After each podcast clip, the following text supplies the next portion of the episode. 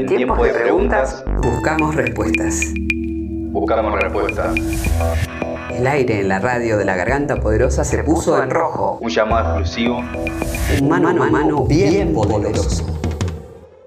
Y justamente, eh, como para seguir con, con el mismo espíritu de, de homenajear a Darío y Maxi, eh, traigo a colación lo que Vicente decía, que por ejemplo ellos, además del espíritu revolucionario y, y- y esa actitud solidaria que mencionó Sergio Kowalewski, eh, tenían arte atrás, ¿no? Había cierta belleza en eso y, y por eso me parece sumamente importante, ¿no? Eh, tener una lectura desde la, la faceta artística, ¿no? La, la resistencia también y el arte, cómo eh, se, se combinan y cómo se vuelven una, un grito de, de eso, de protesta por las causas populares, por las causas que, por las que tanto gritaban y luchaban Darío y Maxi desde nuestros barrios también, que bueno, ellos iban a, a nuestras villas y, y- y hablaban de las problemáticas que, que nos atravesaban. Así que bueno, por eso es que eh, convocamos y, estamos muy contentos sabiendo que hoy seguramente va a estar ahí eh, trabajando, pero más que trabajando, militando la causa también.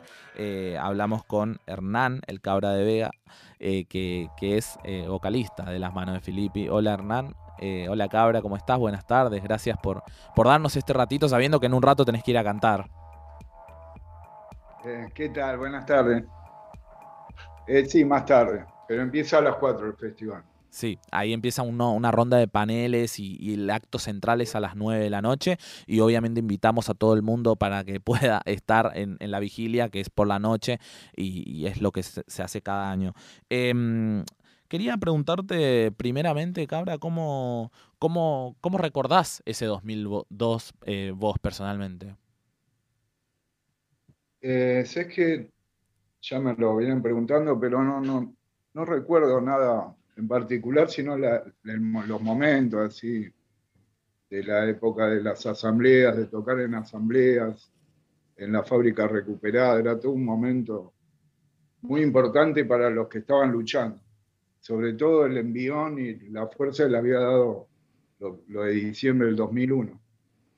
Y bueno, los sectores piqueteros, la- en ese momento tenían, recuerdo que estaban a la cabeza de la lucha. Un poco como sucede ahora, y también como sucede ahora que se las ataca con tanto empeño, ahí no hay grieta Mm. en atacar a, la gente de los barrios, a las, a las agrupaciones piqueteras. Así que bueno, en eso hay que, hay que encima con eh, Aníbal Fernández también ahí metido en el medio. Hay que prestarle mucha atención a la actualidad, digamos, al presente, que también es de lucha piquetera. Sí, totalmente. Tiene que ser eh, siempre con memoria, pero también con, con el horizonte en las problemáticas que, que hoy también se atraviesan, ¿no? Que muchas son eh, similares, otras eh, un tanto diferentes quizás, pero, pero siempre también teniendo eh, enfrente al, al barrio, ¿no? Al, sector más popular también, que es de ahí donde, donde tironeamos todos de juntes. Cabra, nosotros y nosotras te conocemos obviamente en espacios militantes, en la calle, te conocemos por tu música, tu arte y también, digo, en infinidades de momentos de lucha, pero quería preguntarte, ¿por qué crees vos que, que el arte tiene que ser un servicio, ¿no? Eh, por ejemplo, para las causas que competen al pueblo, en este caso. Eh, no, no sé si tanto pienso así. Eh, yo no, no le doy tanta importancia a lo artístico, al producto artístico, llamarle producto porque hoy en día es un gran negocio más allá de los independientes. Pero eh, creo que lo que es importante tener artistas que estén vinculados a la lucha, que sean... Yo creo que lo más impresionante que surgió con la música últimamente es esto que están haciendo los jóvenes con su música, con su trap, con su rap, con su música, que un poco le, ganaron la punta a las compañías que venían eh, tirando la música desde sus productores artísticos para abajo.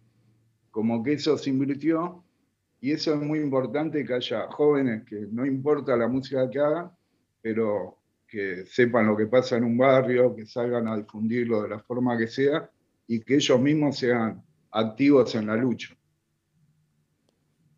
Cabra, ¿cómo, cómo justamente teniendo en cuenta esto que, que mencionás, el análisis de la música actual, em, tenemos grandes referencias, además de, bueno, la mano de Filippi, que, bueno, estuvieron en las calles, no sé, León Gieco, La Negra Sosa, un montón de, referentes de la cultura que, quedaron en la historia con su letra, con su impronta y también poniendo el cuerpo, ¿no? En diferentes circunstancias. Em, hoy, hoy ves esa, ese grito de protesta también en la música, ¿lo notás? Eh, ¿O está menos acentuada que antes?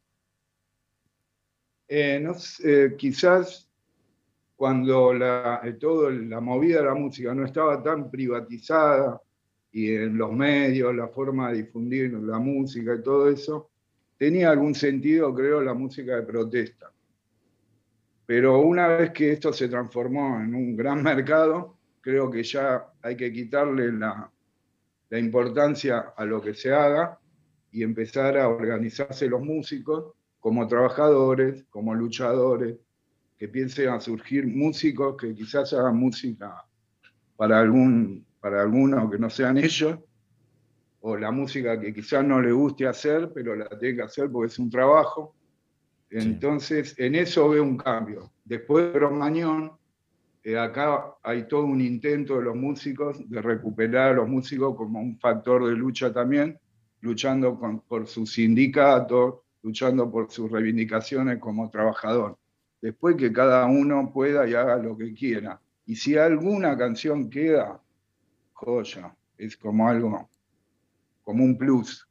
Pero centrar algo en una canción, me parece que me gustaría verlo a León Gieco cantando en el acampe piquetero actualmente, mm. más que recordar la canción que hizo. Vos, eh, de hecho, si no me equivoco, estuviste atrás o fuiste uno de los que estuvo atrás del, de, digamos, Músicos Unidos por el Rock, después de Cromañón, que recién mencionaste.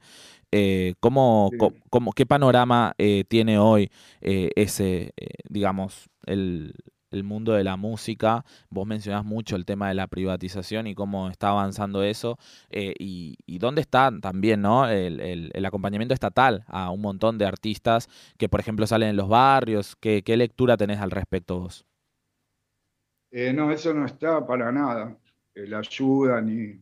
Pero es algo que a partir de Cromañón y con el MUR, como decías, empezamos como a sentir sobre todo los jóvenes que tenían derecho a reclamar y que había algo que no le estaba dando el Estado, que era esa, esa obligación que tiene de brindarle eh, eh, cultura o espacio para, para desarrollarse en cultura.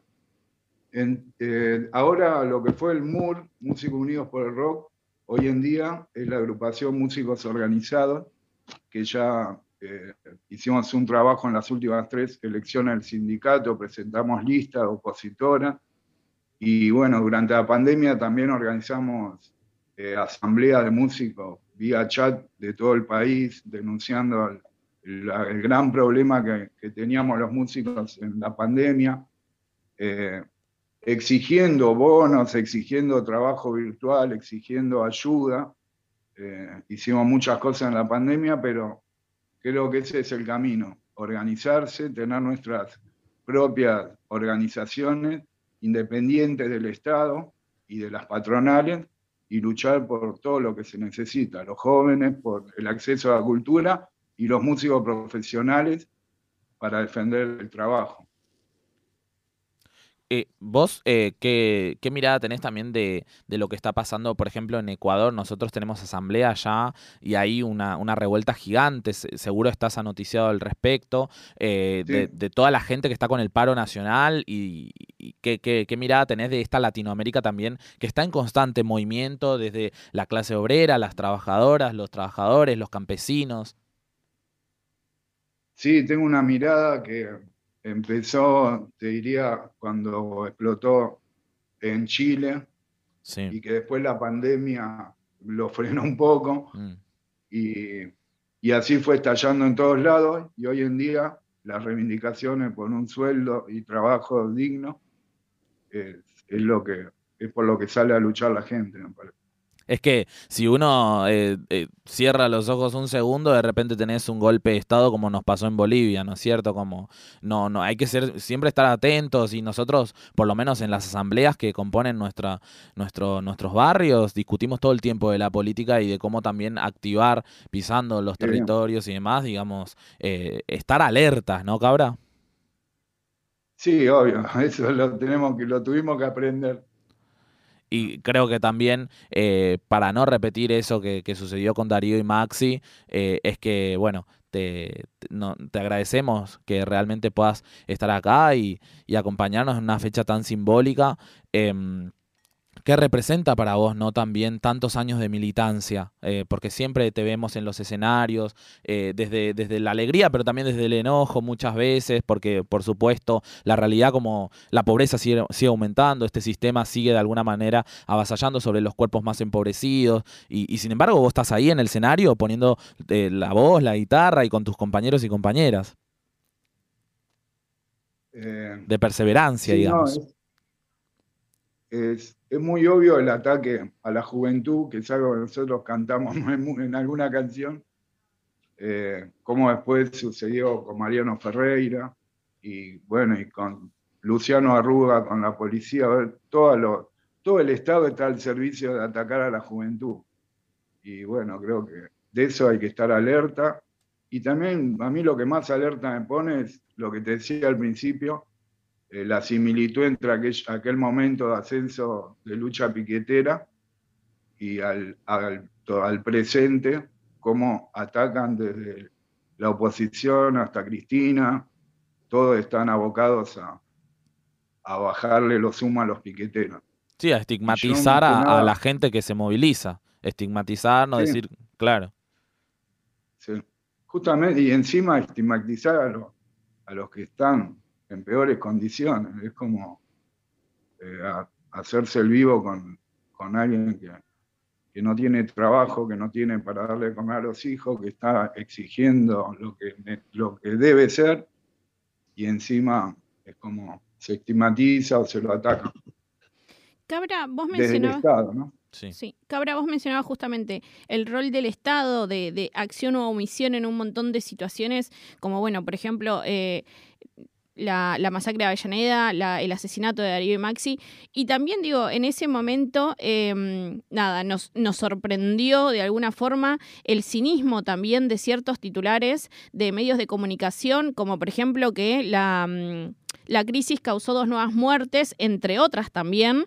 Em, ¿Qué, es lo que te, atraviesa ¿no? al pensar en los medios de comunicación? Digo, que en ese momento hablaban de forma tan cínica, em, cuando, bueno, después se logró romper también eso con las fotografías, que recién hablábamos también de eso, pero digo que hoy también en los grandes medios de comunicación sigue habiendo, bueno, lo que son las fake news, la información sin corroborar, el estigmatismo, el, sí, el estigma también a, a un sector o a otros sectores, ¿no?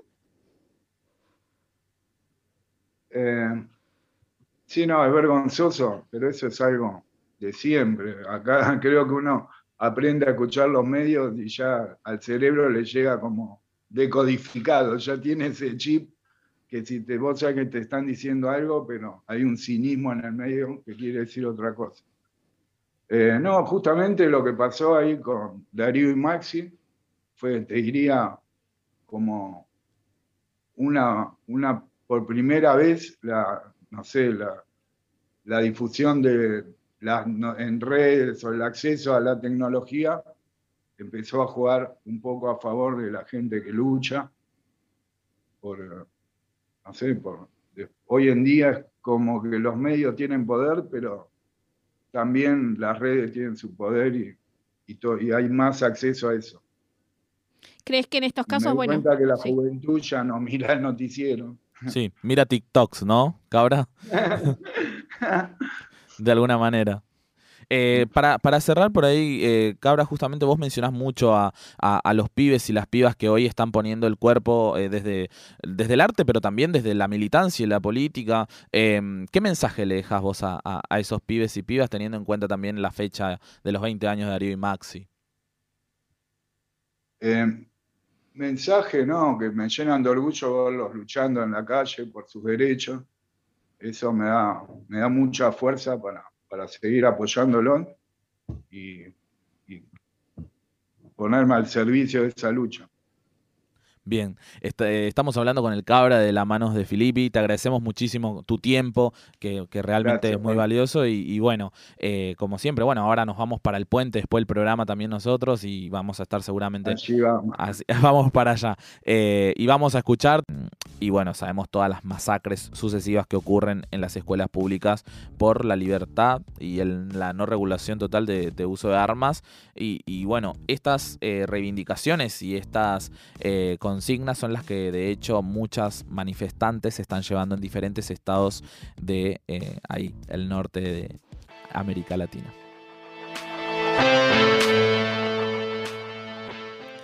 Berlín, el Museo del Che.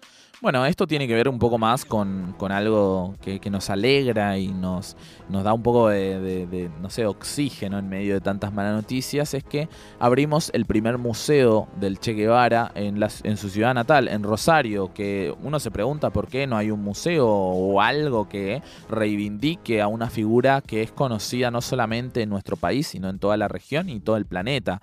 Eh, así que bueno, en conjunto con Ciudad Futura, el histórico Bar Berlín se, se acondicionó y se preparó para poder eh, rendirle homenaje ¿no? a- al Che Guevara. Y bueno, desde la gestión social hicimos esto, este sueño colectivo posible, así que estamos bastante contentos. Un, un abrazo y también un saludo a todo, a toda la asamblea ahí de Rosario.